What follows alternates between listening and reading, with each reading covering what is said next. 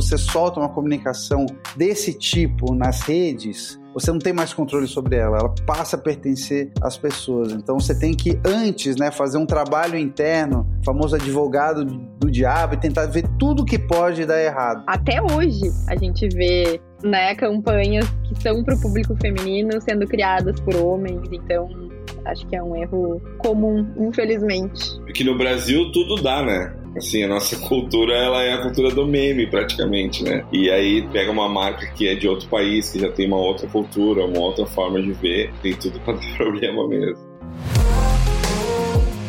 E aí, pessoal, mais um Errei na Mosca começando. Esse que é um podcast de entrevistas do Share. E é muito bom falar sem compromisso sobre o que não deu certo nas nossas carreiras. Eu tenho amado estar com vocês nessa temporada e ela tem me ajudado muito a ser mais acolhedora até com os meus erros. Eu sou a Greta Paz, CEO e cofundadora da Este e fui convidada pelo Rafa, CEO e cofundador do Share, para estar aqui com vocês. Tudo certo aí, Rafa? Fala, galera! Bora conhecer mais um grande nome do mercado de comunicação nacional que tem muitas boas histórias para contar. Hoje nós contamos com a presença ilustre de nada mais, nada menos do que ele, que é Chief Creative Officer da Accenture Song, considerada a maior rede de agências digitais segundo a agência Report. Ele também é ganhador do Caboré como profissional criativo em 2013. Em 2010 foi considerado um dos 10 profissionais mais inovadores do marketing digital brasileiro. Em 2012 foi considerado um dos 20 profissionais publicitários mais influentes do Brasil e um dos 15 mais influentes da internet. Enfim, um homem extremamente renomado está conosco hoje aqui no Errei na Mosca, Eco Moliterno. Seja muito bem-vindo, Eco. Obrigado a vocês, um prazer estar aqui, muito bacana falando desse tema que eu acho que tem que ser muito debatido, né? Que para alguns é um tabu, mas no fundo é ele que movimenta, é ele que direciona, é ele que baliza o que a gente faz. Então achei muito bacana a ideia do convite e estou muito feliz de estar aqui com vocês. Coisa boa.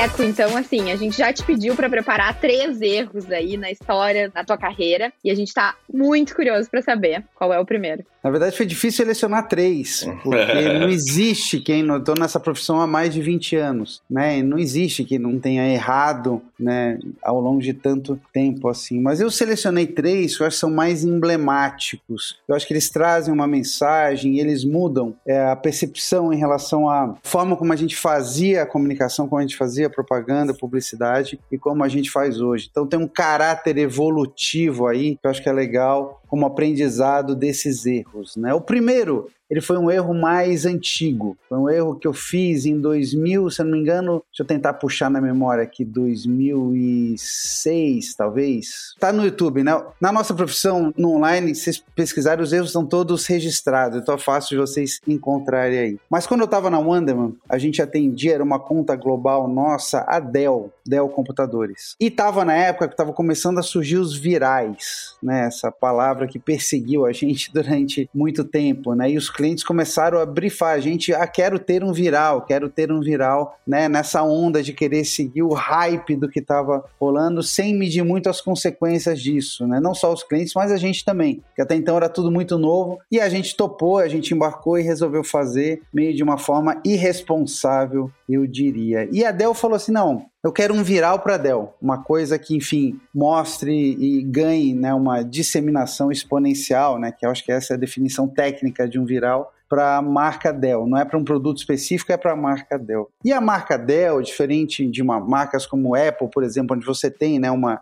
um posicionamento emocional, digamos assim, mais claro, a Dell é muito funcional, né? Ela faz computadores, enfim, mas nunca teve uma campanha de posicionamento, pelo menos até então. Hoje não sigo mais tão de perto como antes, mas até então não tinha nenhuma campanha de posicionamento, né? A famosa frase se Dell fosse uma pessoa, como ela seria, era difícil definir. Mas o grande diferencial da Dell era a flexibilidade e a personalização dos computadores. Você podia ter qualquer computador na configuração que você quisesse, no formato que você quisesse, na cor que você quisesse. Então as combinações eram infinitas. Então eu falei, putz, aqui tem alguma coisa. Acho que dá para criar algo em cima disso, né? De fazer impacto e mostrar todas as variações que você tem né, da Dell. Então a gente pediu imagens da maior quantidade de computadores possível que eles tivessem de combinação e eles mandaram milhares, né? Porque você tem isso tudo fotografado. E aí vem o erro. Aí começa o erro. Até aí tudo certo. Mas a gente falou assim, meu, que, como é que a gente faz para bombar isso? Pô, vamos colocar uma música, alguma coisa que bomba. E qual era a música que estava bombando na época? A dança do Creu.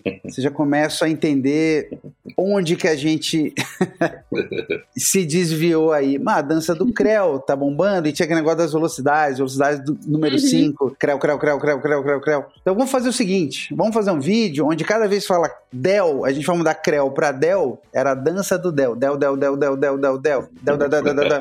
A gente vai mostrando um computador novo. Putz, beleza, tal. Mas ninguém resolveu checar né, as implicações de você usar um termo em português, que eu vou poupar vocês o significado dele, mas que é polêmico, enfim, por uma marca multinacional. Resumindo, apresentamos o cliente daqui, topou, achou legal, a gente fez um monstro, uma coisa simples de fazer, era só imagens sequenciadas com a música do Creu, trocando Creu por Dell, e soltamos esse negócio no YouTube. Meu Deus do céu. Óbvio que isso viralizou, óbvio que, mas assim, a quantidade enxurrada de críticas, né, de pessoas falando, cara, não acredito que uma marca fez isso, desceu nesse nível. Eu colecionava uma época os comentários falando sobre mim. Esse é o pior publicitário que já passou, já existiu na história. Eu tenho até isso em algum lugar, depois posso mandar para vocês. Mas até aí, beleza, erro feito, putz, né, deu a repercussão, gerou o viral, mas não foi um viral positivo. Só que isso chegou lá no Michael Dell, chegou lá nos Estados Unidos. Porque, óbvio, né, eles ficam fazendo, como toda marca global, monitorando, fazendo social listening, e de repente você tem o seu nome sendo falado por milhões de pessoas no Brasil. Vamos entender o que, que é. Aí entraram lá, aí tinha né, a questão da música, e eles foram querer entender o que, que significava Creu, e colocaram ligaram pra gente. Vixe. E para explicar o que é, é Creu, a gente tentou sair e falar, ah, é tipo uma Macarena brasileira, uma música, mas não é exatamente, sabemos bem, né? E aí veio o pedido, né? Tira isso do ar, tal, só que já não dá mais para tirar do ar. Já era, como era tudo muito novo, as pessoas não entendiam essa dinâmica nova, a gente falou, ah, a gente tira o oficial. Mas não quer dizer, e eu acho que vocês buscarem por dança do Del, podem ir lá para dar risada de mim e de tudo que a gente passou. Mas qual que foi o aprendizado aqui, né? Essa questão de ser irresponsável, né, ao querer fazer uma brincadeira, uma coisa jocosa, uma coisa despretensiosa, sendo que a nossa função, a nossa atividade é uma atividade comercial, né? Você não pode soltar as coisas assim, ainda mais com esse formato que já era feito para ser disseminado exponencialmente né? Então você não pode não estar tá bem averiguado, não estar tá bem respaldado antes de fazer uma ação assim. Então isso aprendi. De lá para cá, felizmente, eu fiz muitos virais que deram certo. E esse foi um aprendizado muito bom, muito útil, eu diria, né? Você se precaver muito antes, né? Levando em conta que a coisa pode ir para qualquer lado, né? Quando você solta uma comunicação desse tipo nas redes, você não tem mais controle sobre ela, ela passa a pertencer às pessoas. Então você tem que antes, né, fazer um trabalho interno, famoso advogado do diabo e tentar ver tudo que pode dar errado, né, em todos os ambientes, em todas as possíveis derivações desse trabalho. Algo que obviamente a gente não fez lá atrás. Deu o que deu, mas fica para a história, ficou aprendizado. Ah, ainda mais quando é uma marca global, né? Porque a marca vem de um outro país, tem uma cultura específica, talvez algumas coisas para aquela marca. Porque no Brasil tudo dá, né?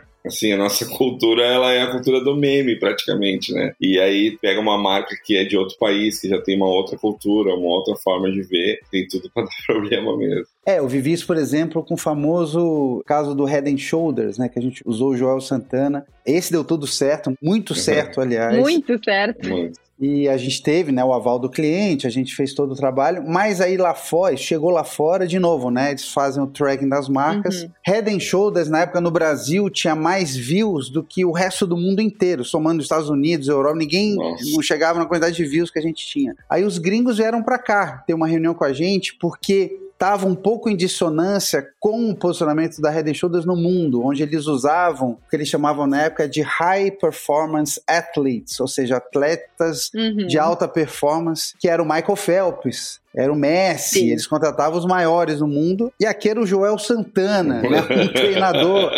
aposentado, não na sua melhor forma física. Então, eles tiveram que vir entender, mas não dava para negar o fenômeno que era. Tanto que a gente, aos poucos, começou a quase fazer o, o phase-out né, do Joel Santana. Ele começou a contracenar com outras celebridades, chamou o Rodrigo Faro, a Sabrina Sato. Ele foi virando quase como um coadjuvante, exatamente para ficar em linha com a comunicação global. Teve tanto impacto, eles falaram falaram: entendo, ok, mas não pode ser isso para sempre, porque um produto de alta tecnologia se cai muito na questão do humor, aí tem a questão né, da, do posicionamento global. Começou a esbarrar no posicionamento global, mas é um outro caso também onde, sim, esse não teve nenhum problema, nenhum erro, mas a gente teve que ajustar a trajetória exatamente em cima disso que o Rafa falou, que você tem que estar alinhado, né? Hoje em dia essas marcas, elas têm que ter uma presença meio uníssona no mundo todo. Esse impacto do viral da Dell, como ele foi para ti e como não paralisar assim, como não ter medo de criar depois disso?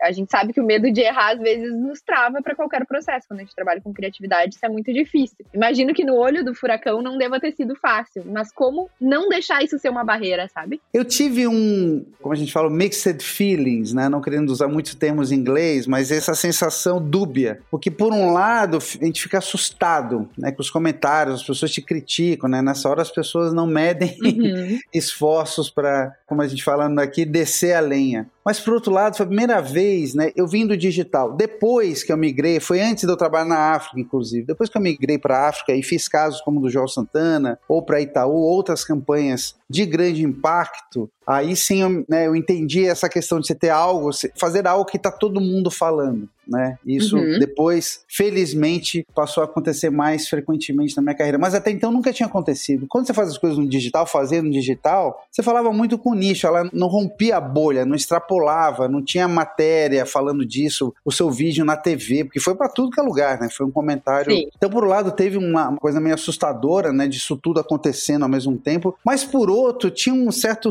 sorrisinho no canto da boca, falou assim: olha, é uma ideia que acontece, olha como uma ideia pode extrapolar. Agora falta fazer isso da forma correta, não da forma errada. Então, ao mesmo tempo, foi um aprendizado duro, né? Ligação com o americano, advogado, não foi fácil fácil, vou poupar aqui vocês dos detalhes, né? Porque realmente a coisa fica pesada, né? Porque está envolvendo o nome da marca, enfim.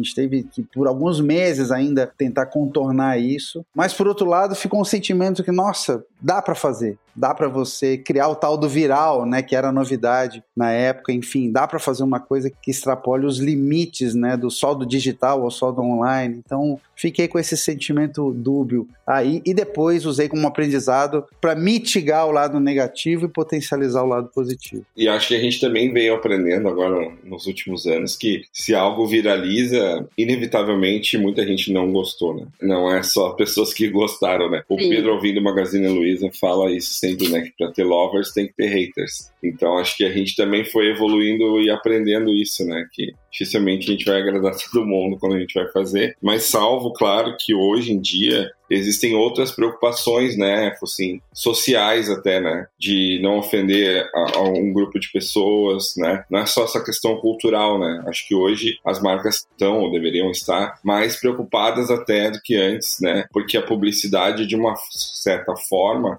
ela também foi uma ferramenta que trouxe os estereótipos né, sociais e tal. E eu acho que hoje em dia a publicidade está tendo o papel de quebrar um pouco esses estereótipos, né, como marca e tal. Tu vê isso também assim na tua visão criativa de quando tu fazia lá quando começou e como é agora? E esse, aliás, é o gancho perfeito para o meu segundo erro. Olha, Olha. tá ensaiado. Aí que vem um aprendizado que foi, aí eu diria que até um pouco mais duro, né? Por sorte, esse trabalho que eu vou falar agora, ele nunca foi pro ar. A gente conseguiu parar ele antes de dar de novo, né, por causa de uma intervenção global antes de dar um problema maior, né? Mas eu acho que foi um aprendizado ótimo. Se tivesse ido pro ar, eu acho que ia ter ofendido de verdade as pessoas. Porque quando você faz um dança do Del, as pessoas se sentem ofendidas, mas não é ofendido de verdade. Eu falei, putz, meu, como assim, né? Que palhaçada. Mas ninguém, né, pega pra. Putz, como é que tá usando isso? Ninguém fica, né, moralmente ofendido, digamos assim. Esse segundo trabalho poderia ter ofendido muita gente. Ainda bem que a gente parou ele antes de ir pro ar, que é uma campanha que a gente fez pra Gillette Venus que é a lâmina para depilação feminina. E aí teve o erro clássico que hoje, felizmente, eu vejo mudando muito na indústria, que era um produto direcionado para as mulheres e durante o processo todo, quem estava criando e quem estava aprovando eram só homens. Então, óbvio, não tinha como dar certo. E qual que foi a nossa ideia maravilhosa, que felizmente nunca foi pro ar? A gente tava falando, putz, a gente tem que fazer uma coisa de novo, que causa impacto, que chama atenção. Putz, e se a gente trouxesse né, uma celebridade de fora para divulgar um produto que ainda não tinha? Depois passou a ter a Ivete Sangalo e a Cláudia Leite, a gente fez campanhas com ela durante muito tempo, que eram aí um diálogo feminino. Quando a gente consertou a campanha, a gente direcionou para um caminho certo, usando elas. E as gêmeas do nado sincronizado, depois eu falo como a gente conseguiu resolver e ficou muito melhor obviamente. Mas até então a gente queria causar um impacto num produto novo no mercado, relativamente novo, nunca tinha se posicionado de uma forma impactante. A gente falou, putz, por que não trazer alguém de fora, uma celebridade estrangeira, para exatamente né, fazer uma coisa de tecnologia, né, uma marca global como a Gillette? E aí alguém teve a brilhante ideia, falou assim, por que, que a gente não traz a Pamela Anderson? Lembra da Pamela Anderson, atriz? Sim. Fez o Baywatch, enfim. E a gente filma ela se depilando. O que fala com o público masculino, obviamente Obviamente, né? Que é aquela coisa. Porque a Pamela Anderson, né? Ela ficou famosa por correr de maiô ali, salvando as pessoas na série, né? Um ícone sexual, enfim. E aí a gente conseguiu convencer e a gente contratou a Pamela Anderson, a gente trouxe a Pamela Anderson, a gente filmou a Pamela Anderson, a gente editou, tava tudo pronto. A gente fez o tratamento, tudo certo, filmamos, ela veio, fez a campanha, fomos lá, que era um filme Pamela Anderson se depilando. Era isso o filme, né? Exatamente para posicionar o produto como uma coisa, a tecnologia, uma celebridade de Hollywood. Na época ela ainda estava mais em alta, hoje ela já não está mais tão ativa assim. E era um símbolo sexual, enfim, aquela coisa. Isso estamos falando falando 2000 e 2011, mas 2012 por aí, 2011, nem lembro direito. Até já paguei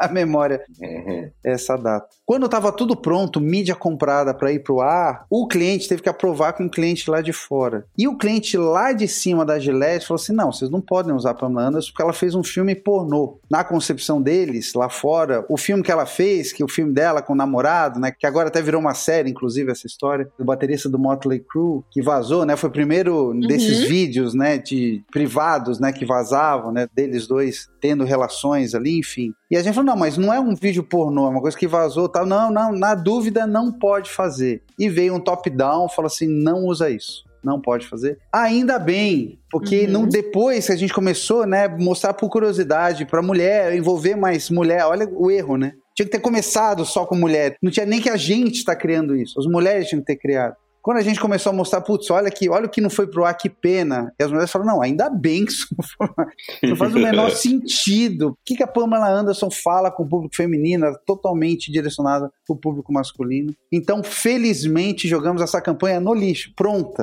Eu tenho esse vídeo aqui, nunca vou mostrar para ninguém, mas porque não, não faz o menor sentido, é até vergonha, né, de você ter participado disso. Mas teve um aprendizado, aí sim, aí teve que correr para fazer alguma coisa que, enfim, para ocupar o lugar, espaço da mídia, né? Já tinha toda a programação de campanha de lançamento feita. E aí a gente fez o vídeo, esse sim tá no ar, onde a gente chamou, já que o objetivo principal era as pernas, né? Enfim, por isso que a gente ia indo uhum. atrás da Pamela Anderson, a questão né, do maiô e as pernas aparecendo. A gente foi atrás das gêmeas do nado sincronizado brasileiras e fez elas demonstrarem o produto com as pernas. Então, se vocês buscarem aí no YouTube, elas fazem tudo, né? A cabeça móvel, a haste que gira, elas foram fazendo uma coreografia dentro de uma piscina, mostrando então as pernas delas explicaram o produto para as mulheres. E aí sim foi um sucesso. Mas ainda bem, me popou demais. O global dessa vez ele viu antes de ir pro ar. Da Dell ele viu no ar teve esse erro de não envolver né, todas as instâncias, todas as estruturas, ter o ok de todo mundo antes de publicar. Dessa vez a Gillette foi, não, tem que mostrar para o cliente global. Falou, não, vocês estão malucos, mas por outro motivo, é engraçado isso. Também era um homem envolvido. Mas ele falou, não, porque ela é uma atriz, foi uma atriz pornô. A conotação dela nos Estados Unidos era um pouco mais pesada do que aqui. Então lá seria inconcebível. Para a gente tinha uma distância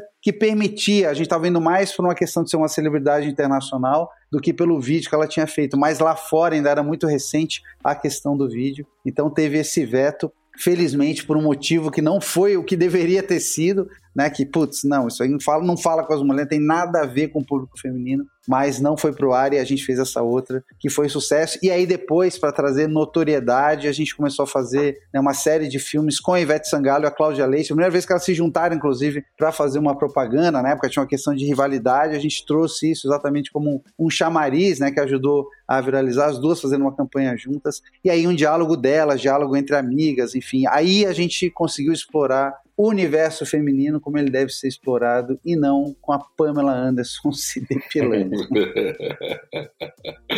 Mas é muito importante ouvir esse erro, assim, porque acho que ele é muito comum, né? Até hoje a Até gente hoje. vê né, campanhas que são para o público feminino sendo criadas por homens, então acho que é um erro comum, infelizmente. E isso também ajuda, até pegando gancho no seu ponto, Rafa, por ter muitos produtos direcionados para o público feminino, não faz sentido você não ter no seu time criativo mulheres. Então a coisa tá ficando, né? Latente, esse desvio surreal e até bizarro, eu diria, que a nossa indústria teve, né, de excluir as mulheres dos processos criativos, sendo que muitos dos produtos são voltados para o público feminino. Uhum. Não só para o feminino, acho que as mulheres também trazem né, para todos os públicos, mas nesse caso, não tem como, não tem como você fazer uma campanha de absorvente, sendo que não é uma mulher criando, entendeu? E antes tinha isso, então era um monte de homem criando produtos para serem consumidos pelas mulheres. Então, esse é um grande aprendizado e hoje, felizmente, sempre que tem algo que tem esse direcionamento, não tem dúvida, e todo mundo já entendeu que não é a gente que tem que dar opinião, tem que trazer realmente quem é a usuária do produto em primeiro lugar, né, para exatamente não cometer esse erro clássico e crasso. E tu tá vendo justamente sobre esse ponto, assim, da época que tu começou para agora e tal, não só a preocupação assim de ter mulheres quando é uma campanha feminina ou ter negros talvez quando é uma campanha sobre negros e tal, mas até na tua composição de time assim, né? Quando tu vai montar o teu time criativo, né? A gente vê hoje que tem várias agências, a própria Publicis, a gente está fazendo um projeto junto com eles, chama Entre, que é um projeto de qualificação para ter mais mulheres na criação e tal. Isso é uma pauta, assim, para ti há, há, algum tempo? Como que tu lida com esse assunto, assim, dentro teus times de criação? É? Sim, sempre foi, e agora eu fico feliz de estar na Accenture, né, que foi eleita recentemente uma das empresas mais diversas, né, do Brasil e do mundo. Né? Ela está sempre nos rankings, né? no Brasil está junto com a Natura ali, então é muito legal você ver isso, né? E de todos os tipos, né? De racial, de gênero, PCDs, que é uma coisa que cada vez mais a gente tem que prestar atenção também. Então, isso sim tem sido cada vez mais uma preocupação, porque no fundo, o que a gente faz, que é essa entrega criativa, quanto mais mistura tem, mais criativa é. Então, estamos falando aí de geográfica também. Não dá para ter só pessoas de São Paulo criando negócio para o Brasil todo. Tem que chamar gente do Nordeste, do Sul, onde vocês estão, de todos os lugares, para exatamente ter esse mix, né? Onde a gente consiga aí sim ter uma comunicação que fale com todo mundo. Então, quanto mais diversidade de todos os sentidos você tiver dentro da sua estrutura, mais fácil vai ser o que você criar conectar com o público que está lá fora, que é diverso por natureza. O Brasil é um país diverso, tem essa diversidade né, como o seu DNA. Né? Eu acho que é um grande diferencial do Brasil que a gente nunca explorou como deveria. Né? Eu tenho feito, um dos nossos clientes é a Gerando Falcões. Né? Acabei de voltar agora de Cannes, estava lá com o Edu Lira, e a gente fala muito disso. Né? A favela hoje é o grande exportador de criatividade do Brasil. Anitta, tudo, desde futebol, futebol, dança, música, tudo nasce na favela. Por quê? Porque lá tem um convívio mais diverso entre todas as estruturas, né? Não tá nos bairros mais nobres, não tem a diversidade que tem na favela e esse convívio entre aspas até forçado, né, pelas estruturas, né, pela falta uhum. de organização, de apoio do governo, as pessoas têm que ali se ajudar, senão elas não sobrevivem. E aí isso acaba criando, né? O Condizila estava lá também com a gente lá em Cannes, e a gente falou muito disso, né? Todos os novos artistas, tudo está surgindo, nasce dessa combinação, dessa mistura de DNA, de formações de pessoas diferentes, né? Então, se na nossa profissão, na nossa indústria que vive disso, a gente não enaltece, não fortalece, putz, está perdendo uma oportunidade gigantesca, né? Então, eu fico feliz de estar numa empresa onde isso já acontece de fato e a gente tem incentivado para acontecer cada vez mais. A gente teve, acho que esse ano, 2022, não sei quando você está ouvindo esse podcast, talvez seja em 2023, 2024, não sabemos, mas estamos gravando aqui em 2022. Acho que foi um ano muito emblemático para Cannes, né? Acho que começou com a polêmica que aconteceu dos próprios jurados brasileiros, né? Que eles escolheram só pessoas brancas, né? Depois o Papel Caneta fez toda uma campanha ali e o CEO de Cannes, né? Fez uma carta ali e tal. Depois, né? Teve uma reverberação mundial até, né? Isso que aconteceu. Saiu no Edge Age e outros portais e tal. A gente teve também aquele ativista do Greenpeace, né? Que devolveu o leão e tal. O prêmio, é. é. Tu viu mais alguma coisa, assim, é, relacionado a esses temas, assim, de diversidade? Ou de questionar algumas coisas do próprio festival, assim, da premiação como um todo? Tu viu alguma evolução, assim, nesse sentido? É, foi bastante polêmico, né, esse ano, como foi a volta, então a gente teve aí um hiato de dois anos. Então meio que esses assuntos se represaram, né, e voltaram com mais força agora. Os ativistas do Greenpeace tentaram invadir o palé, né, com guindaste, enfim, Palé onde acontece, né, o centro principal lá do evento, no próprio dia da fala do David Droga, né, foi uma fala de manhã, a gente estava em dúvida se aconteceu ou não pela polêmica toda. Então, sim, foi um onde esses assuntos tiveram muito presentes, né, mas também eu vi mais a presença de influenciadores no palco, principalmente, de pessoas, né, pretas, mulheres, né, muito. Então, por um lado, o festival evoluiu muito em relação a balancear né, a presença dos porta-vozes, né, das pessoas que vão passar a mensagem para o mundo, né, inclusive aceitando a própria ideia que a gente deu de levar o Edu Lira, né, que, por exemplo, o Edu Lira está começando a aprender inglês, foi um festival que sempre falou muito só inglês, inglês uhum. britânico, ou seja, era o inglês do inglês, né, era coisa muito Sim. específica, e dessa vez teve uma variedade dos apresentadores, alguns subiam no palco falando em espanhol, falando em português, exatamente para mostrar essa variedade de línguas. Se é para ser um festival global, de criatividade, não pode falar só inglês. Né? E aceitarem o Edu, né? Que eu falei, putz, o inglês dele, ele começou, até um ano atrás ele não falava inglês. Começou a aprender no ano passado. Então acho que esses são exemplos, né? Sinais de que o festival está evoluindo, mas ainda está muito longe, né? Do que poderia ser. Né? Então esse debate foi muito presente lá. E quanto mais pessoas diversas frequentarem o festival, mais a gente vai forçar o próprio festival a se adaptar aos novos tempos. Né? Então você vê que tem uma intenção, mas ainda tem uma distância de como poderia estar. Né? Uma das palestras mais interessantes que eu vi no SXSW foi do Condzilla em português. Então acho que tem esse Sim. movimento, né? Há alguns anos, acho que faz uns quatro anos, talvez. Mas ele começou em inglês e ele se emocionou e disse, não, eu vou em português. É, e aí tinha um é. tradutor de uma pessoa do lado dele traduzindo. O próprio do Lira também no SXSW, ele leu né? Ele falou um pouco em inglês. Eu fiz a introdução, né? Contei todo um contexto uhum. Brasil para o público estrangeiro. Chamei ele, passei um vídeo contando a história da vida dele, que é maravilhosa. Para quem não conhece, vale a pena pesquisar a história do Edu Lira. E aí ele subiu, falou algumas coisas e pediu licença para ler, uma coisa que era, ele não queria errar ali. Então é isso, né? São públicos novos né, que a gente quer atingir através de personalidades novas frequentando os palcos mundo afora. Legal.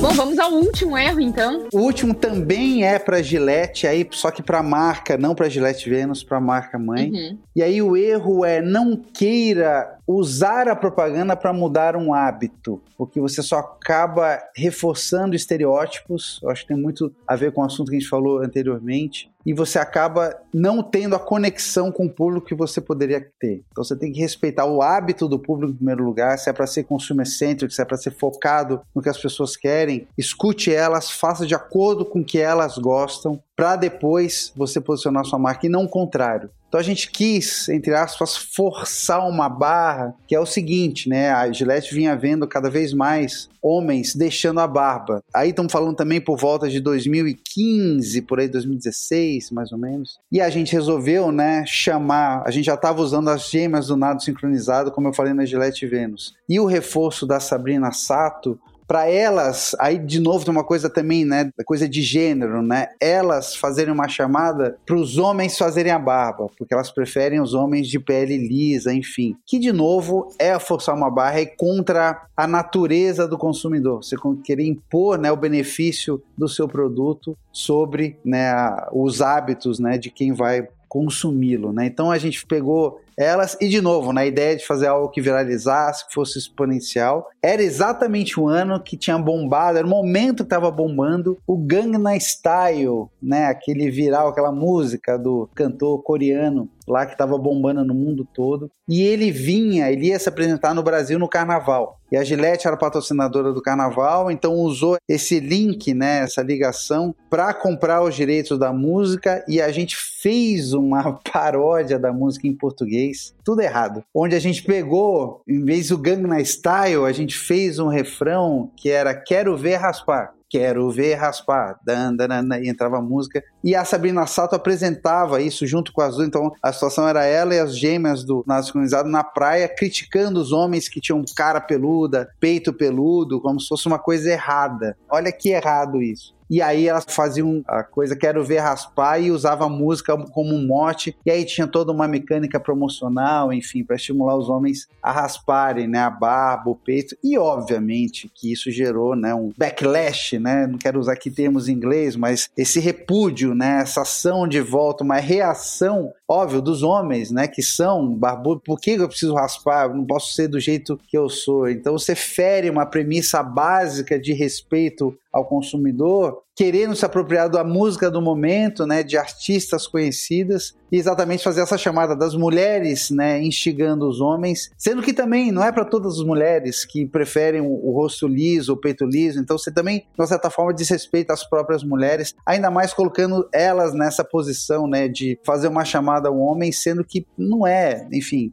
as relações têm que ser naturais e não dessa forma. Então, assim, gerou uma quizumba e também teve um ruído com a própria questão do artista, né? Porque ele liberou a música, mas ele não entendeu que era para um uso desse, né? Então, quando chegou lá nos empresários coreanos, enfim, deu uma confusão também, mas não era exatamente. Achou que era, achou que era só para usar a música, para fazer a paródia, a gente teve que mostrar a letra que era. Enfim, o erro clássico. Então eu fui aprendendo ao longo desses erros, né? Eu acho que a somatória deles tem uma certa relação entre eles. Esse, infelizmente, chegou aí pro ar, a gente tirou rápido, era uma promoção rápida, pré-carnaval, não tinha uma mídia muito grande, mas era uma mídia muito concentrada para exatamente pegar esse momento e chamar as pessoas para verem, né, o Gangnam Style ele vir cantar aqui e pegar, tentar surfar essa onda de uma forma, digamos, forçada. Né? E obviamente não deu certo. Tudo que é forçado já nasce errado. Acho que essa é a premissa. E não deu certo, a gente tirou, enfim. Aí veio o carnaval, passou e acabou não tendo nenhum outro ruído mais para a marca, mas ficou o aprendizado para a Gillette e para a gente que não adianta ir contra a maré. Isso foi muito legal. Depois a Gillette mudou os produtos dela para serem aparadores de barba. Tudo bem você ter barba, mas pode ser uma barba bem feitinha Aí sim, né? Ela tá indo contra, né? Você ser largado esteticamente. Mas pode ser de barba, pode ser como você quiser. Então ela fez uma variedade maior de produtos que vende né, até hoje em dia. Eu uso barba, né? E eu uso esses produtos. é engraçado, né? Uma campanha contra. Na época eu usava barba também, então era contra mim, né? Você vê como você, você tenta colocar, né? As coisas à frente, né? Da ordem natural dos fatos, né? E desrespeita até o que você propriamente acredita é a receita para dar errado. Para errar na mosca, é isso que tem que fazer. ah, muito bom. Três campanhas que saber o bastidor é super importante, assim, porque a galera tá criando, quem tá nos escutando, tá num brain, tá pensando em alguma coisa, tá criando uma campanha e com certeza já vai aprender com essas três histórias. Eu acho que essa é a segunda vez que eu falo dessas campanhas publicamente. A outra não foi tão pública assim. Eu dei uma aula magna, aula de abertura lá na Miami Ed School. Eu coloquei dois keynotes na tela. Um se chamava Cinco Razões do Meu Sucesso outro Cinco Razões do Meu Fracasso. Eu falei, aqui tem todas as campanhas que eu fiz, que foram sucesso, enfim, que deu tudo certo. Aqui foram todas as campanhas que eu fiz e não deram certo, enfim. E eu trouxe aqui porque eu nunca vi um publicitário reconhecido, não vou citar nomes, mas vários que dão palestras falando dos erros. Todo mundo só fala dos acertos, né? E como estamos aqui no ambiente estudantil e vocês estão entrando, começa um ano, né, até para dar esse olhar, né, porque eles vão aprender. Eu trouxe aqui a famosa pílula azul e a pílula vermelha do Matrix. Qual vocês uhum. querem? Adivinha qual eles escolheram, né? então, obviamente, eu falei desses três e de mais dois, nem lembro agora quais foram, mas assunto de coisa que deu errada, ninguém conta, mas todo mundo tem. E aí mostrar o quanto eu aprendi. Se eu não tivesse feito esses erros, eu corri o risco de errar agora para a próxima campanha que eu vou criar, entendeu? Então, ainda bem que eu fiz esses erros, né? A questão do errar tem que fazer parte do processo. Quem não está errando não está acertando. Para mim é isso, né? Tem até o documentário agora, né, da HBO, que acho que vai agora, 2022, contextualizando, lançado recentemente, chama 30 Segundos, que eu tive a honra de ser um dos curadores junto com o Austin Oliveto, né? Austin Oliveto são cinco episódios, cada um é uma década, 70, 80, 90, 2000, 2010. 70, 80 e 90 a curadoria foi do Austin Oliveto, eu fiz de 2000 e 2010. E em um desses episódios, o próprio Fábio Fernandes, né, que foi o fundador da FNASCA, ele fala, né, eu vejo hoje a publicidade errando muito pouco, por isso que não está evoluindo. Ele fala exatamente isso, que é o tema do que a gente está dizendo agora. E nos bastidores, antes de começar, eu estava comentando um fato de uma outra indústria, né? Em 2017, não teve nenhum acidente de avião no mundo, o que é incrível, o que é maravilhoso. Mas, por outro lado, se você parar para pensar, foi o único ano onde não se aprendeu nada sobre segurança de voo que não teve nenhum erro. Então não tinham que estudar, né? Porque é uma indústria que vai aprendendo conforme. Sempre que cai um avião, eles vão lá entender por que, que caiu o avião para não cair mais. Como não caiu nenhum,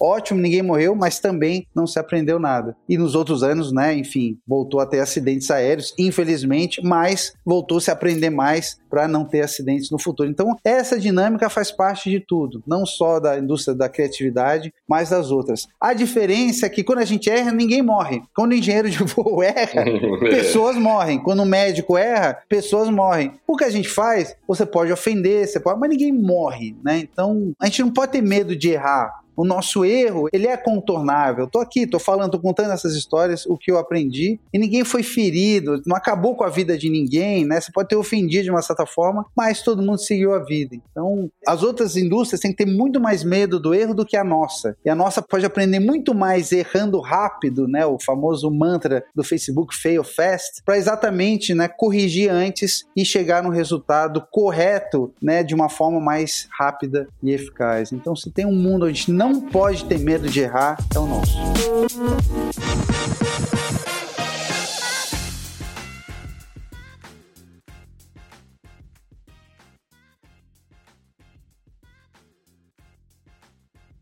Então a gente te pergunta para a gente fechar aqui o nosso episódio, o que, que te ajuda a errar menos ou errar melhor, né? Evitar um erro bobo, sei lá, conteúdos que são consumidos, um podcast, um livro, uma série. O que, que tem te ajudado é, nessa tua jornada a cometer, não vou dizer menos erros, mas erros melhores, talvez. Para errar melhor, você tem que errar menor, eu acho. Perfeito. E aí tem que ter uma relação com o cliente. Pegar uma coisa que não é o principal. Por isso que o da Dell, que eu falei, a gente pegou a marca Dell, ainda fez um viral e errou. Putz, né? Não tem forma pior de errar.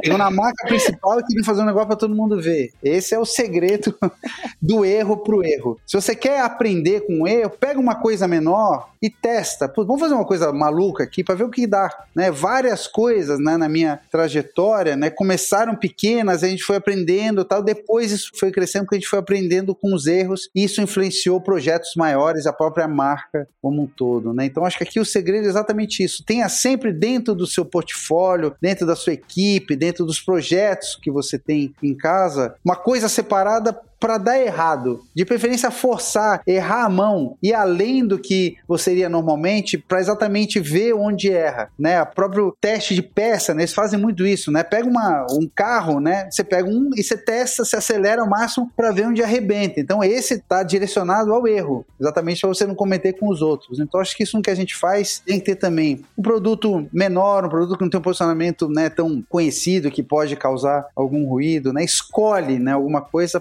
para dar errado. É maluco falar isso.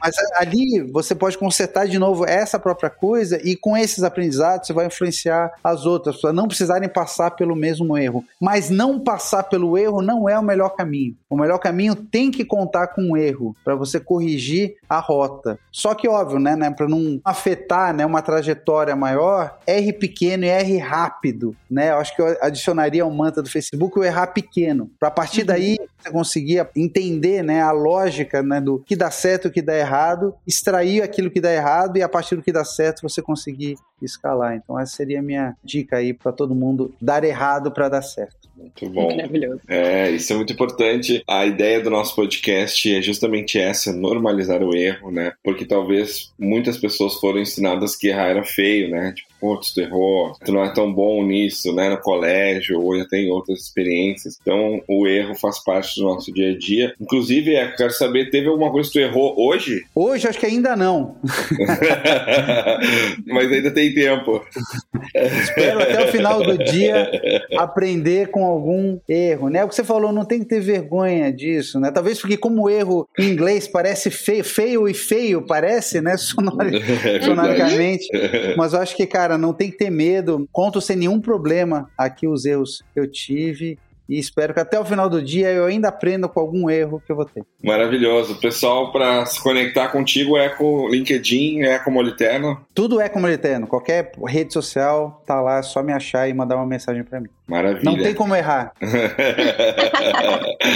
Eco, eu quero te agradecer pela participação, parabéns pelos teus erros e pela tua carreira aí, tudo que tu conseguiu construir. Obrigado pelo tempinho aqui com a gente para dividir eles também. Bom trabalho aí para ti. Obrigado a vocês pelo convite, a todos que ficaram escutando até agora e desejo muitos erros para todo mundo. Este foi o Errei na Mosca, um podcast do Share apresentado por mim, Rafael Martins e a Greta Paz. Obrigado a todos e até a próxima. Valeu! Valeu!